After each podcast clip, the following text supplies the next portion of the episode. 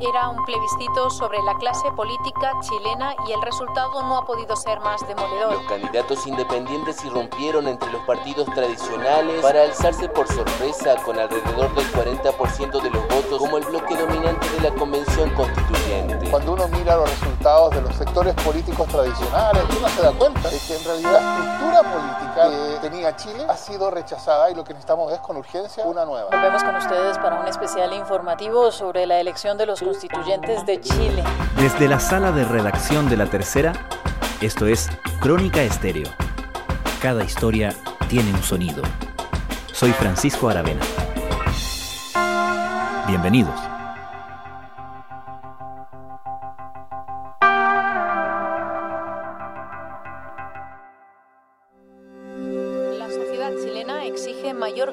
Público en educación, sanidad, pensiones y bienestar social, uno de los países con mayor brecha social y desigualdad en las economías avanzadas. El bipartidismo Desde la madrugada del lunes, el mundo político chileno comenzó a rebarajar sus opciones y expectativas e incluso a tomar decisiones en función de los resultados de la mega elección del pasado fin de semana. Pero más allá de las reacciones de triunfadores y derrotados, la necesidad por entender quiénes son y eventualmente cómo votarán los miembros de la Convención Constituyente se hizo más patente, especialmente considerando la gran cantidad de independientes que resultaron electos. Dos de cada cinco chilenos votó por personas que no compitieron en ninguno de los tres grandes pactos del oficialismo y oposición. La irrupción de los independientes y la incertidumbre que ello genera fue una de las grandes conclusiones de la jornada. La mayoría de esos nuevos líderes independientes carecen de afiliación política. Los nuevos 155 constituyentes tienen un mandato claro, crear un texto más igualitario. Estos comicios también han marcado dos hitos. La mitad de las elegidas son mujeres y se ha reservado 17 asientos a los pueblos originarios. Desde hace algunos meses, un equipo especial de La Tercera ha venido trabajando en la caracterización de los entonces candidatos a la Convención Constitucional. Ahora, eso nos permite adelantar las tendencias que podrían imponerse una vez que la discusión comience. Saber cómo piensan los constituyentes nos ayuda a proyectar cómo será la nueva constitución. Lo explica Andrés Muñoz, editor de la plataforma Reconstitución de la tercera.com. Como a mediados del año pasado, nosotros, cuando ya estaba en curso el debate constitucional, quisimos replicar alguna de, una de las herramientas que se han hecho en otros medios de comunicación del extranjero, que era básicamente establecer estos mecanismos de match o de ver cómo pienso yo y cuánto piensa un posible candidato, ¿no? Y en ese sentido quisimos replicarlo obviamente a la Convención Constitucional, cuando ya en enero de este año se, ya estaban confirmadas las candidaturas a la Convención Constitucional. Fuimos a buscar y encuestar a los más de 1.400 candidatos que fueron parte de esta elección. Después de eso, cuando ya tuvimos respuesta de más del 70% de los que eran candidatos, comenzamos a desarrollar una plataforma donde podíamos hoy día, cuando ya conocemos quiénes son los 155 integrantes de la convención, ver cómo piensan, ¿no? Primero obviamente ver quiénes son, de qué profesión tienen, de qué región, qué edad tienen, pero también cómo piensan, ¿no? A través de estas 15 preguntas relativas a la convención constitucional, por ejemplo, organismo autónomo, régimen presidencial, Tribunal Constitucional, etcétera. Y hoy día ya tenemos harta información de cómo piensan sobre estas materias. Yo qué cosa me parece que no estoy de acuerdo con este Estado social de bienestar en el sentido de que el Estado único instituto. El Estado tiene que tener un rol orientador en la economía. Quiero un seguro extra para irse a la clínica alemana que lo haga. Pero el sistema único de salud es el que tiene que en el principio de libertad y creo también que hay que, por ejemplo, proteger el, el- Hay eh, muchísimas caras nuevas, ¿no? Partamos por lo básico, Andrés. ¿Qué podemos establecer como caracterización inicial de esta convención constitucional? Bueno, es un poco obvio decirlo, pero obviamente, como estaba estipulado por ley, es una convención paritaria. Son 78 hombres y 77 mujeres las que van a redactar la nueva constitución. Y también, como se nos pudimos dar cuenta ayer, va a ser una, una convención eh, muy independiente. Son 103 constituyentes que no pertenecen a ningún partido político, son químicamente puros, por así decirlo, como se les dijo en algún momento, y también nos estamos dando cuenta que era, probable que pasara que un poquito más de un tercio de la convención son abogados y abogadas. Son 45 años el, promedio de edad, algo raro para un organismo de representación popular, que desde el regreso de la democracia no, no, se veía una convención o un órgano tan, tan joven. Hay una constituyente, por ejemplo, que tiene 20 años, ¿no? muy, muy joven. Y también, bueno, sabemos que hay bastantes profesores, cerca de 30 profesores de escuelas públicas, de escuelas privadas también, son parte de esta convención. A diferencia también de otros organismos de representación popular, tenemos a personas que no vienen de colegios particulares privados. Eso es un dato importante en comparación a, otros organismos de representación eh, donde veíamos un alto importante de colegios tradicionales, no, no solo privados, porque por ejemplo, lo que podemos ver hasta ahora, seguimos procesando los datos obviamente, es que, por ejemplo, hay muy pocos de colegios emblemáticos, ¿no? Eh, del Instituto Nacional o cosas así. Entonces, esa cifra es algo importante también para revisar de cómo se va a perfilar esta convención. Vamos a los contenidos, al trabajo justamente que tú describías que han estado haciendo para tratar de delinear eh, por dónde van a inclinarse ¿no? en las discusiones respecto a los temas principales que se pueden avisorar que van a instalarse como discusión dentro de la convención. Partamos por algo que se ha discutido mucho en los meses previos, que tiene que ver con cuánto poder se le asigna al presidente en un eventual nuevo diseño institucional. Uno de los temas más importantes que tiene que abordar una convención constitucional es la sala de máquinas de una constitución, ¿no? de cómo se distribuye el poder político y ahí evidentemente está el régimen político, si es que esta convención se va a inclinar por mantener el sistema presidencial actual o lo va a reformar. Y aquí nos encontramos con una sorpresa, o no tanto una sorpresa para, para otros, porque la mayoría de los convencionales que fueron electos está por modificar el sistema presidencial y una cifra no menor, más del 40%, quiere implementar un sistema semipresidencial, ¿no? que significa que exista un presidente elegido por la ciudadanía y un primer ministro elegido en base a las mayorías en el Congreso.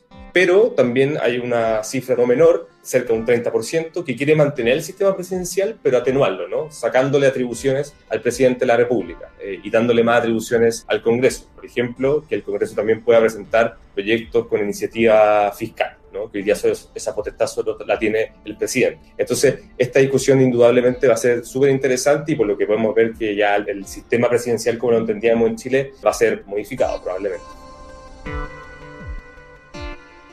Otra de las cosas que se ha discutido respecto de la institucionalidad, eh, del diseño institucional más básico, tiene que ver con si se va a alterar el esquema de dos cámaras en el Congreso, de una Cámara de Diputados y el Senado. ¿Tenemos una impresión de la posición de la, de la Convención al respecto? Sí, sí, la mayoría de los constituyentes está por eh, implementar un Congreso unicameral, es una posición que gana, gana terreno en la Convención Constitucional y eso indudablemente va a depender igual de, de, lo que hablábamos antes, ¿no? del régimen político que se instaure, porque probablemente si es que se avanza un sistema semipresidencial, tener solo una Cámara tiene sentido, pero si se mantiene el sistema presidencial probablemente no tiene mucho sentido. Ahí hay varios expertos que han estudiado, obviamente, estas materias, que tienen sus visiones respecto a cómo conciliar esas dos materias, pero lo que es claro es que lo que nos arrojan nuestros números es que la Convención Constitucional está más cerca de un Congreso unicameral. No es la primera vez que en un Parlamento unicameral se menciona la discusión política. Marco Enrique Sominami y Carlos Montes, entre otros, lo han propuesto en variadas oportunidades. ¿Qué hay respecto del Tribunal Constitucional, que ha sido otra de las instancias que ha sido bastante discutida en los últimos meses?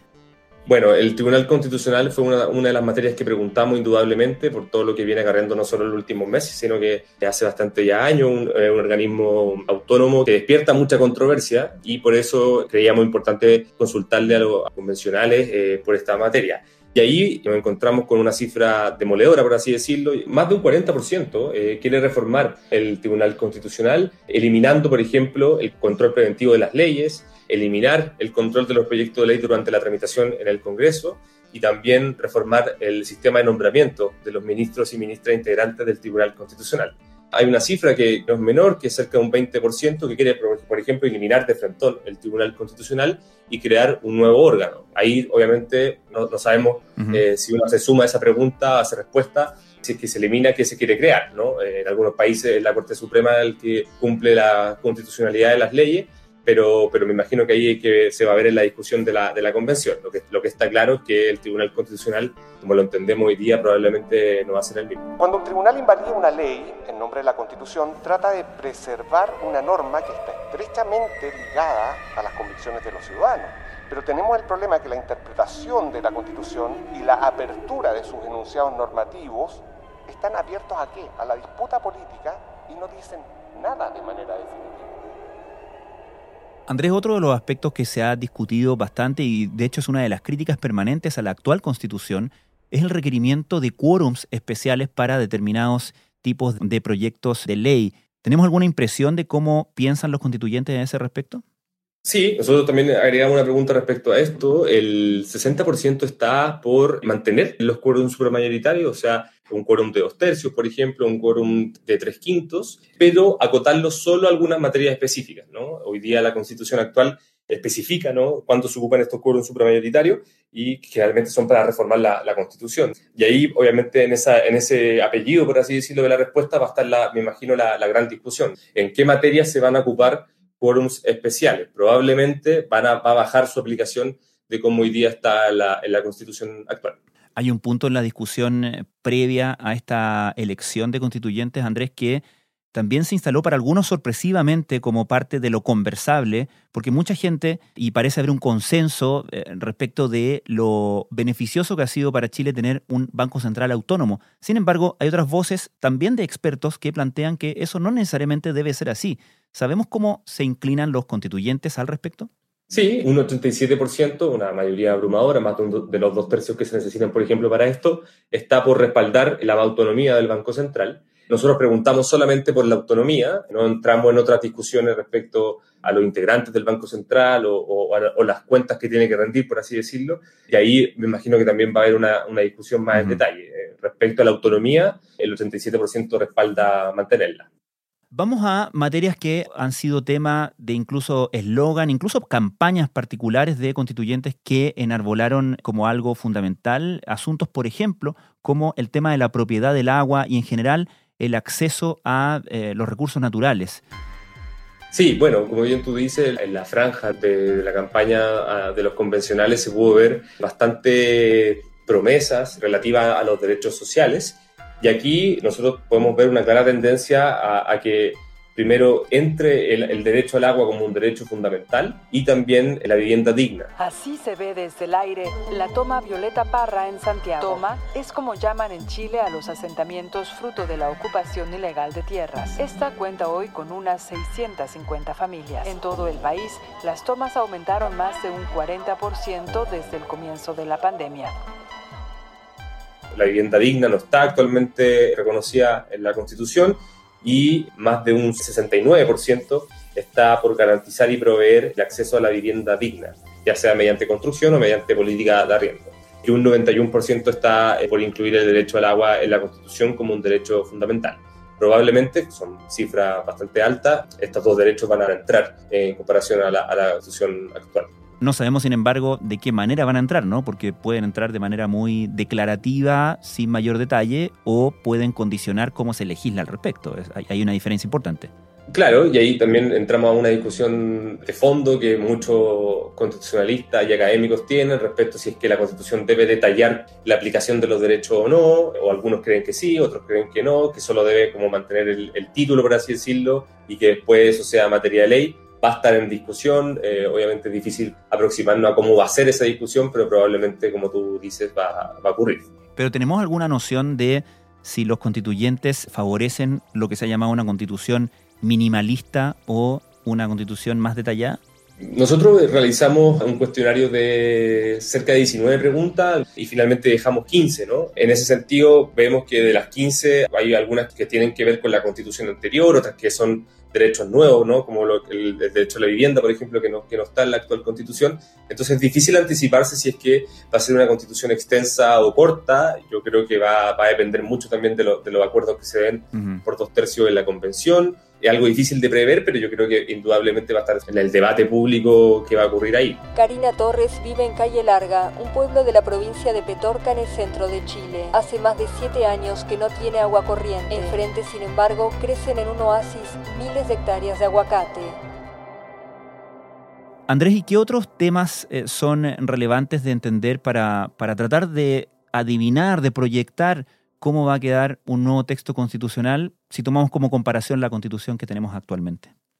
Bueno, hay, varias materias que podrían entrar a la nueva constitución. Por ejemplo, el 70% está por avanzar hacia, hacia, una definición de Chile como Estado plurinacional. Esta respuesta la, dieron cuando les preguntamos por los pueblos originarios también. Y, ahí la cifra más abrumadora y más mayoritaria de todas las que, las que tenemos, que el 99% de la convención está por reconocer constitucionalmente a los pueblos originarios. Las cifras que también son altas son las relativas al tipo de Estado, ¿no? A cómo nos vamos a organizar territorialmente, si Estado unitario, Estado federal, y ahí un 60% quiere mantener el Estado unitario actual, pero darle mucho más poder a, las regiones. Eh, eh, indudablemente, como se eligieron los convencionales en todo Chile, no fueron listas nacionales como alguna vez, en algún momento se planteó, hay una demanda importante de las regiones por mayor participación y también por mayor poder, ¿no? Y también para tomar sus propias decisiones. Entonces, eso, las cifras nos dan, nos dan cuenta de que indudablemente va a ser una, una discusión que se va a dar y que se va a avanzar hacia más descentralización. Y por último, es importante, Francisco, comentar que nosotros hicimos una pregunta relativa a género, ¿no? Que obviamente como es una convención paritaria, creemos que obviamente va a haber una discusión de fondo respecto a todo lo que tenga que ver con perspectiva de género y un 73,23%, que también es una cifra muy alta, ¿no? Más de los dos tercios, está por, primero, agregar como una norma y un deber del Estado la igualdad efectiva entre hombres y mujeres, incluir una norma de no discriminación arbitraria contra las mujeres y también una norma sobre igualdad salarial en hombres y mujeres. Esas son cifras reveladoras, yo creo que va a ser una gran discusión, pero al menos se ve que ya hay mayoría para avanzar en, esa, en esas materias. Andrés, finalmente mencionabas al principio de la conversación todo el trabajo que se hizo, que hicieron ustedes en la tercera eh, respecto de, de, esta caracterización, esta encuesta a los candidatos, primero a constituyente y luego, una vez que ya estaban confirmados, a la mayor cantidad posible de los constituyentes ya elegidos. ¿Qué ha sido lo más difícil de hacer esta caracterización? Esta encuesta la contestaron más del 70% de los que eran primero candidatos pero luego, después cuando hicimos ya ayer el filtro, por así decirlo, de quién eran los lo electos, nos encontramos que solamente 121 de los 155 habían contestado nuestra encuesta, así que por eso también aprovecho de hacer un llamado a los candidatos que están escuchando, que puedan seguir contestando esta respuesta, porque obviamente en términos periodísticos y en términos democráticos y ciudadanos, la ciudadanía quiere saber un poco, como menos, eh, a qué se va a enfrentar la convención, como, como hablábamos ayer, Francisco, a fines de junio o a principios de julio recién va, a empezar a sesionar la convención, entonces es bueno ir viendo cómo se van a manejar las tendencias dentro de esta convención que fue una sorpresa para todos indudablemente de cómo está conformada. Así que, mm, que ojalá puedan responder la mayor cantidad. Es importante también avanzar en este tipo de ejercicios que aportan a que la gente también sepa más de algo tan importante como una convención que va a redactar la nueva constitución.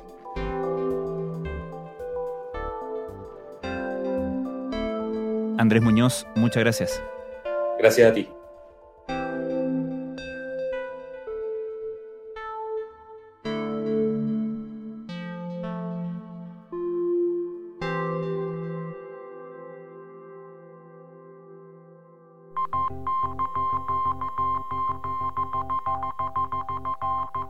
Crónica Estéreo es un podcast de la tercera la producción es de Rodrigo Álvarez y la edición de quien les habla, Francisco Aravena. La postproducción de audio es de Michel Pobletti. Nuestro tema principal es Hawaiian Silky de Sola Rosa, gentileza de Way Up Records. Nos encontramos pronto en una nueva edición de Crónica Estéreo.